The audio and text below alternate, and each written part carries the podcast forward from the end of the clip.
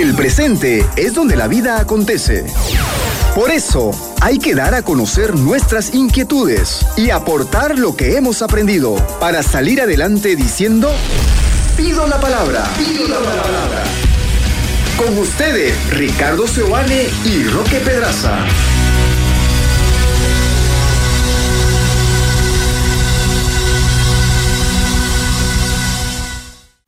Así es, sea usted bienvenido. Vamos a hablar hoy sobre un tema muy importante, muy interesante, Roque, y que también roza la temporada en la que nos encontramos. Eh, es un dato interesante pensar que en la cuarentena, por ejemplo, se disparó el consumo de Internet y también el consumo de la pornografía, por ejemplo, ¿no? Sí, fueron dos industrias que crecieron bastante. Claro, ya usted se dará cuenta de qué vamos a hablar, ¿no? Entonces vamos a hablar sobre cómo salir de las adicciones, Roque. ¿Qué te parece el tema? Sí, el, ser humano tiene, tiene esto de apegarse patológicamente a las cosas, a las pasiones, a las eh, actividades que le genera gran cantidad de placer.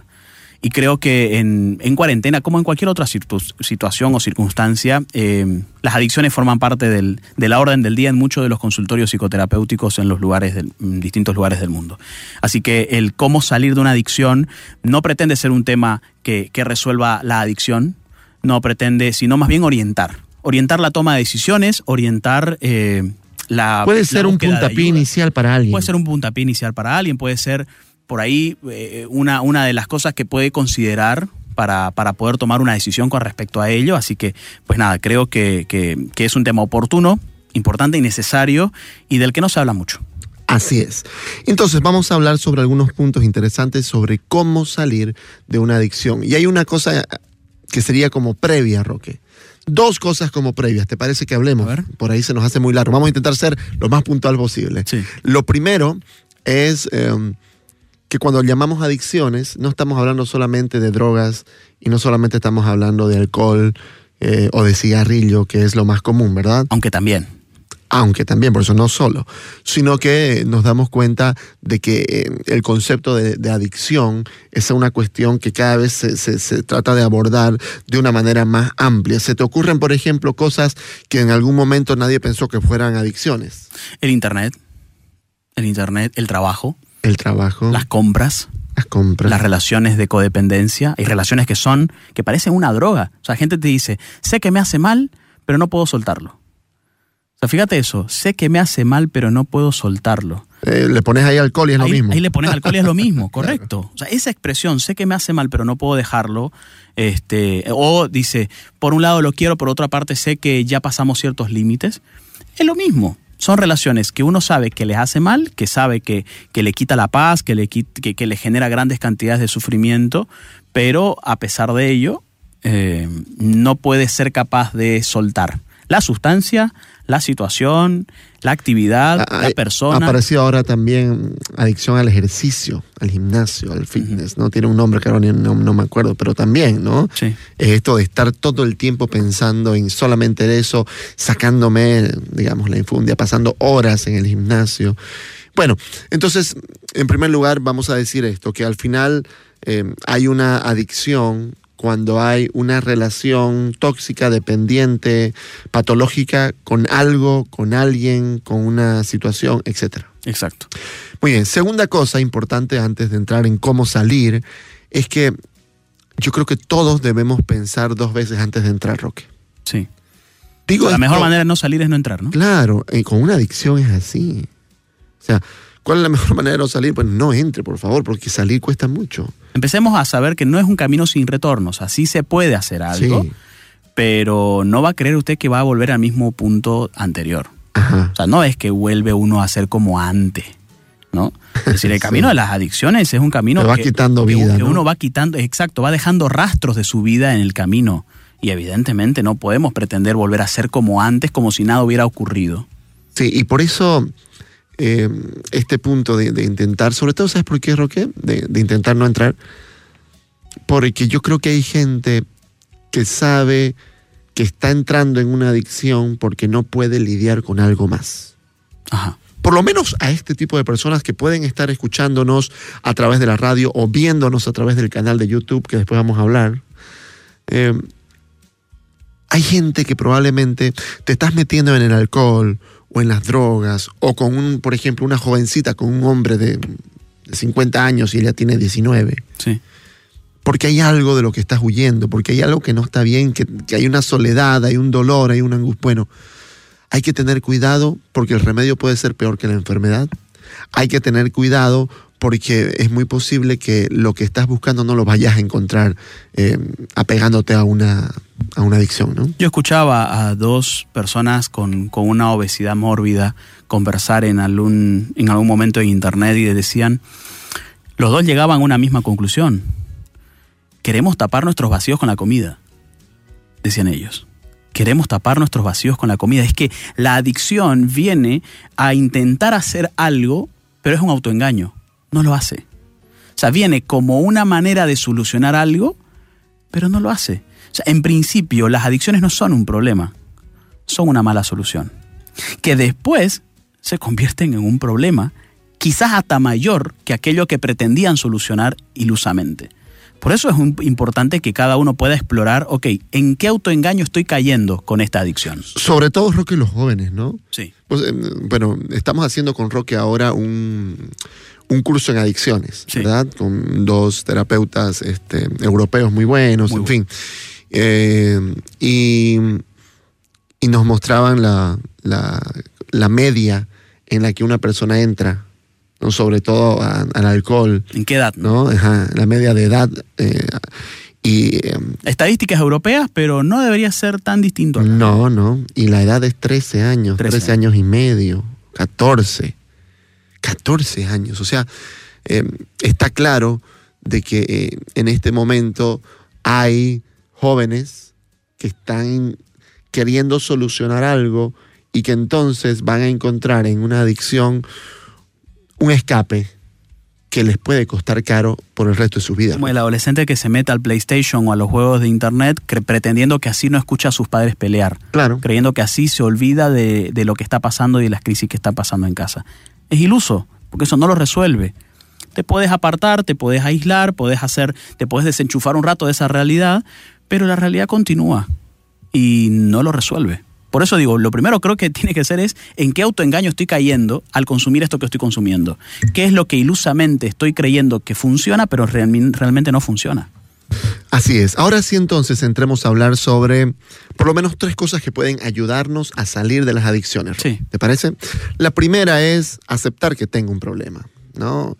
Eh, y no se puede ayudar en una adicción, sobre todo al que no quiere salir, al que no quiere ser ayudado, lamentablemente, Roque. Esto es, esto es así. Vos sabés cuánta gente entra eh, obligada a centros de rehabilitación y se termina escapando, ¿no?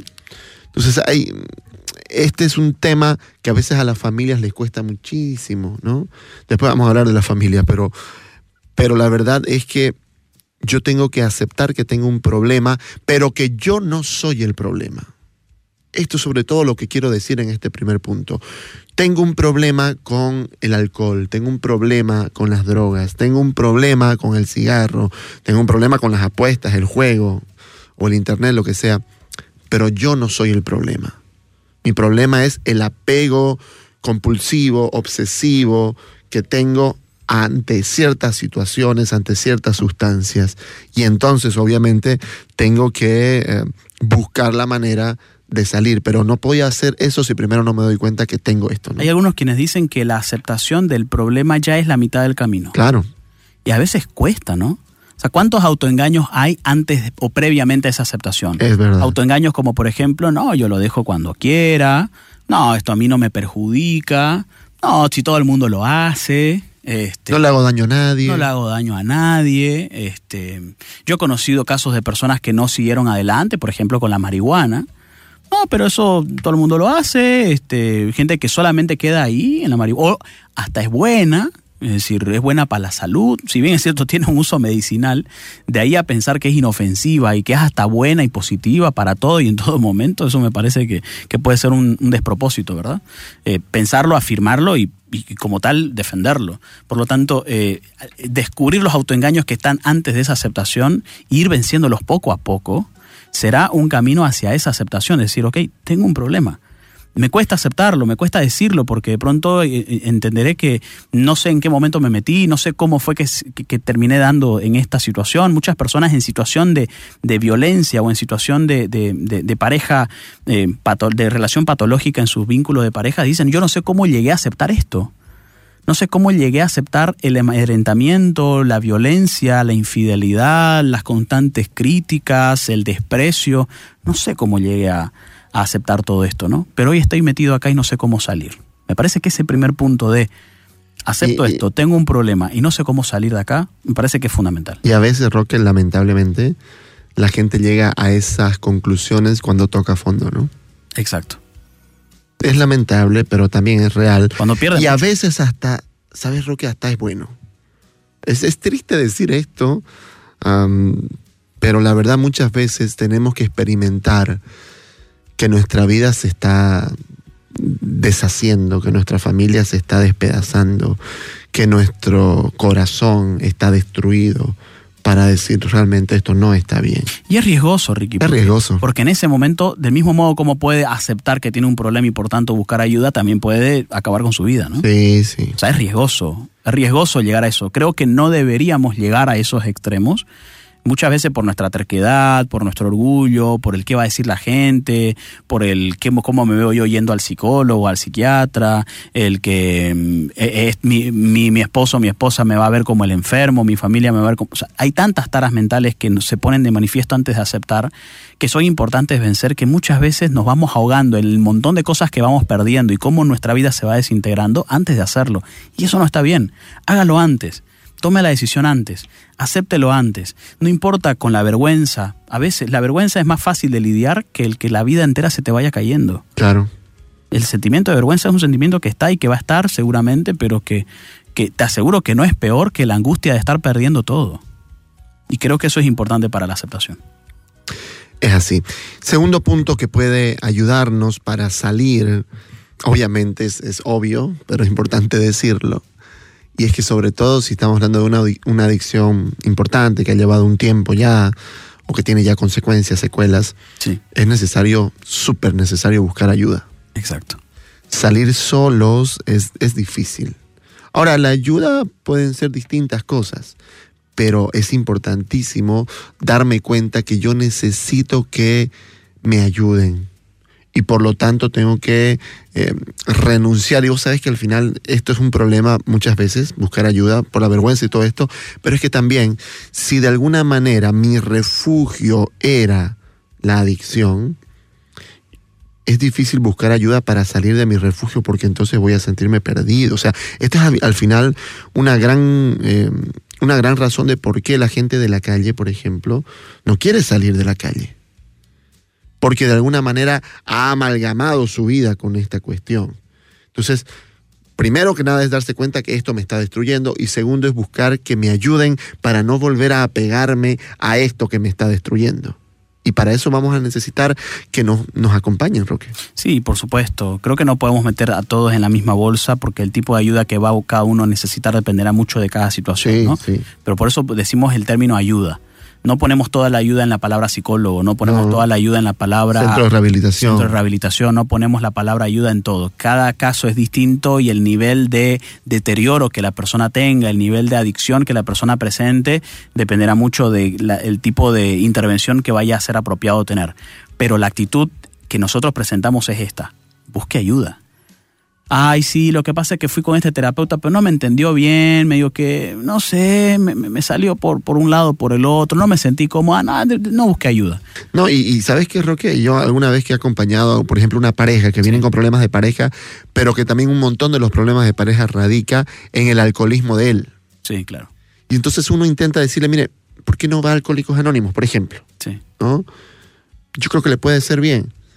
Eh, y muchísimas, muchísimas veces, claro, la gente dice, no, pero, pero no, sinceramente yo creo que eso es, eso es para la gente ya que toma todos los días y todo el día. No, y incluso se inventan unos mitos. Yo conocí un caso que salió peor, le cuento. Ajá. o sea, hay tantas maneras de cómo vamos evitando la ayuda que nos vamos saboteando a nosotros mismos, finalmente. ¿No? Entonces, creo que eh, está bueno en este, en este apartado poder ver qué cosas está saboteando mi pedida de ayuda. Claro. La vergüenza, está saboteando mi pedida de ayuda, mis malas experiencias previas con buscar ayuda, que te haya ido mal con un profesional determinado, significa que te vaya a ir mal con todos, o sea, no metas a todos en la misma bolsa, este, y está bueno poder, quizás tenés que buscar a alguien que cumpla más con el perfil para este problema en particular. Y, y además, Roque, es, eh, a veces diste, diste el clavo, creo, en algo, porque yo creo que hay muchas personas que llevan eh, con una adicción años y que ya han ido, ya han buscado ayuda y no funciona. Sí, O sea, que no haya funcionado en el pasado no significa que no va a funcionar nunca. exacto. Esto es importante, ¿no? Porque yo, a ver, yo entiendo, Roque, que una persona, por ejemplo, adicta a las drogas, ha pasado por un centro de rehabilitación, por otro, ha ido a psiquiatras, ha ido a psicólogos, ha ido a la iglesia, ha ido a un montón de lugares y deja por un tiempo y vuelve. Entiendo la frustración de la persona, entiendo la dificultad para la familia, o sea, esto es un drama. Pero que no haya funcionado antes no significa que, que no funcione ahora, porque también los- las personas cambiamos. O sea, la primera vez que entré a un centro de rehabilitación tenía 19 y ahora tengo 40. Claro. Bueno, soy distinto. ¿Por A qué no puede funcionar A ahora? los 19 no quería terminar con esto. No funcionó porque tampoco yo estaba tan motivado para dejarlo. A mis 40, donde ya todo está perdido, donde ya está, todo- está, todo por perderse. O por lo menos la mi- primera mitad de mi vida. o por la primera mitad de mi vida, por supuesto que ya tengo más criterios, ¿no? Y puedo pensar en la segunda mitad de mi vida, ¿no? Totalmente. Entonces es importante buscar ayuda y, y si no funcionó la primera, puede ser la segunda o la tercera, pero no renuncie. O sea, yo creo que lo peor, Roque, para una persona que sufre, porque todas las personas ah, adictas sufren, lo peor es perder la esperanza y decir, soy un caso perdido. Piensan que solo hacen sufrir, ¿no? La verdad que ellos también sufren. Claro, O sea, sí es, sí es verdad, generan sufrimiento alrededor suyo porque la gente está frustrada, yo no sé hasta cuándo, eh, ya, no, ya no aguantamos. Los primeros que ya no aguantan son los hermanos. No, pues los hermanos no tienen el amor incondicional hacia el hermano. Claro. Los papás los sufren un montón porque aman incondicionalmente a este hijo y realmente se sienten muy dolidos por esta situación, pero el amor lo hace que le den una nueva oportunidad, que vayan de nuevo. ¿Cuánta gente sufre, por ejemplo, por porque el hijo se sale dos semanas y vuelve las otras dos semanas y cuando vuelve está tranquilo un par de días después desaparece algo porque fue y lo vendió? Sí, sí. Este, y, y claro, los hermanos dicen, ya no aguantamos, es impre- impresionante cómo lo dejan a este hacer lo que le da la gana y lo vuelven a recibir. Lo van a volver a recibir, sí, sí, son sus padres, ¿no? sí, sí. Muchas veces realmente toman otras decisiones, ¿no? Sí. Te vas de la casa. Cuando se cansan, ¿no? Cuando se casan realmente. Pero no porque no lo aman, no porque no lo quieran, realmente porque es una situación muy difícil para todos. Claro. Por eso es importante buscar ayuda. Por eso. la frustración que genera ahí en el entorno familiar y también por el sufrimiento que genera la misma persona eh, que lo está padeciendo, ¿no? Y por eso el, tercero y y el último punto para ayudar a salir de una adicción es precisamente involucrar a la familia, Roque. ¿no? Qué importante es involucrar a la familia y aquí también qué importante es que la familia busque ayuda. Por ejemplo, decíamos al inicio cuántos jóvenes están entrando a un vicio porque no pueden resolver problemas en la familia. Qué útil que la familia busque ayuda y que no me traigan, digamos, mira, lo pillé con marihuana, este sinvergüenza, por favor, ayúdeme. Ok. Y, y si conversamos con la familia, Como, como que te trae un televisor. Te lo traigo y arréglemelo y ahí me lo devuelve bien. Claro, ¿cuántos papás o hermanos piensan, este es un problema de mi hermano, este es un problema de mi hijo? Pero a veces, Roque, este tipo de cosas son síntomas de algo mayor que está sucediendo dentro de casa y que es necesario buscar ayuda. Sí, es, bueno ver el- la adicción como una señal. Como una señal de que hay algo que no está bien en la, en la familia. A veces pensamos al revés, sobre todo algunos hermanos sacan la conclusión de que el problema en mi familia es mi hermano adicto. Y a veces Ricky es al revés. Ese hermano adicto nació y surgió en un contexto familiar que fue el caldo de cultivo para que esa adicción se genere. Si vos vas a la señal, es como ir a la fiebre. Si vos atacás la fiebre, pero no atacás la infección, hay algo que no estás haciendo bien. Sí. Si vos lo único que querés es disminuir el, el- el calor del cuerpo, porque estás en 38 y querés bajarlo a 36, pero no sabés qué generó esa fiebre, porque todos sabemos que La la fiebre es, un, volver. es un indicador y puede volver porque hay una infección en el cuerpo y algo está pasando, es una señal, es una alerta. No se trata pues solamente de apagar la alarma, se trata de ver qué está pasando. este Y a veces, a veces la fiebre es muy útil, en realidad, en realidad es muy útil, es una respuesta dentro de todo positiva. Sí es peligroso que no te dé fiebre. Claro. No sabés si tenés algo, ¿no? Sí, pero también es peligroso no darle importancia a la fiebre. También es, peligroso no darle. Eh, a veces la- las familias llegan por la fiebre que hay en uno de sus miembros, pero la infección está más adentro de la familia, en cómo se dan estas relaciones. Y, y por esto, Roque, cuando hablábamos de buscar ayuda, a veces yo pensaba cuántas personas hemos escuchado que han cambiado y han dejado su adicción cuando se han apegado a Dios, cuando han tenido un encuentro espiritual. ¿Sabes por qué, Roque? Porque los encuentros espirituales, eh, eh, dentro de todo, lo que hacen es que la persona se sienta profundamente amada, Exacto. ¿no? O sea, un O encuentro sea, la con clave de lo espiritual no es lo espiritual, es el amor. Claro, es el amor que uno encuentra, la respuesta que uno encuentra de sentirse aceptado, amado perfectamente. Porque que mis padres me aman, lo sé.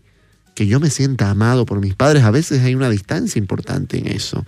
Pero ¿por qué la gente suele tener un cambio muchas veces, eh, o a veces también las familias, porque, porque aparece un amor que no estaba antes? Exacto.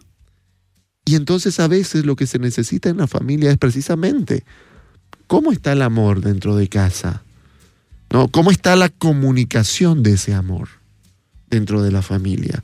¿Cómo está la aceptación? ¿Cómo están las expectativas? Estoy exigiendo y esperando, no sé, pues cosas gigantescas de todos mis hijos, que los presiono y que, y que soy implacable cuando fallan, en fin, ¿no? Sí, e- es un es un círculo vicioso. Cuanto más abandónico soy, mi hijo más se mete en la adicción y cuanto más mi hijo se mete en la adicción, más abandónico tiendo a ser, Claro. porque estoy cansado.